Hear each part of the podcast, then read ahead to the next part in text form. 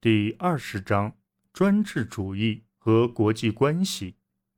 专制主义与特定类型的君主制相关，可以理解为是对盛行于欧洲的内部社会政治动荡以及战争所带来的财政压力和社会压力的回应。所谓专制，并不等同于独裁或暴政。严格来说，它所指的是一种政治管理形式。即由个人持有的统治权，尽管有些君主制公然实行独裁，如法国和丹麦，但是其他国家在这个问题上没有明确的立场。如我们并不清楚西班牙国王们和英国斯图亚特王朝的国王们是否与议会共享统治权，亦或这些机构只作为国王们的顾问而存在。俄罗斯。也实行独裁统治，理论上沙皇的权限不受任何约束。与之不同，其他专制君主则承认他们是在一定的制约下行使权力的。他们受王国最根本的宪法法律约束。他们声称尊重臣民的权利和特权，而且身为基督徒，他们还要服从上帝的法则。然而，通过诉诸君权神授。和国家至上两大理由，他们也声称国内动荡和国际战争有时让他们别无选择。为了应对，他们只能扩大权力，甚至到了超越传统限制的程度。战争几乎是十七世纪永恒的主题。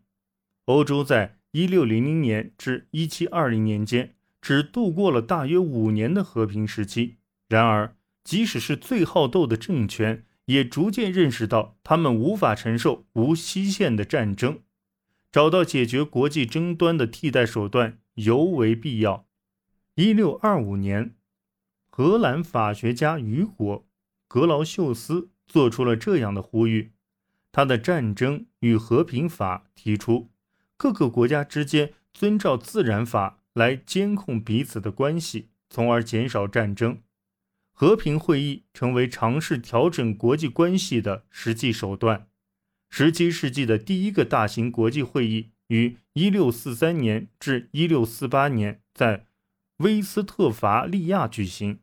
虽然程序繁琐，这次会议还是继三十年战争之后为欧洲大部分的地区带来了和平。在寻求有趣的国际关系过程中。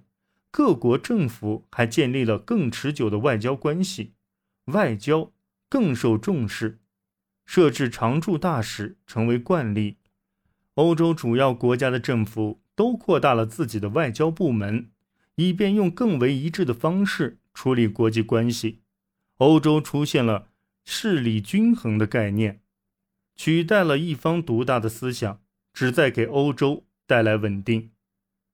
势力均衡。这一说法出现在17世纪80年代，尽管其含义并没有被精确定义。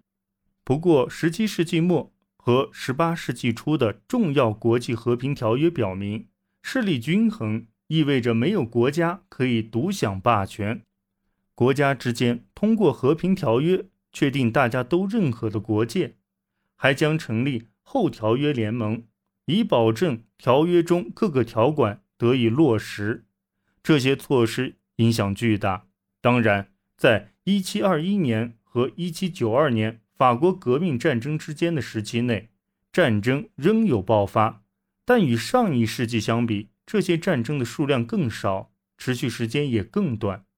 动荡是17世纪国际关系的特征，但在对秩序的盼望中，它的发生次数逐渐减少。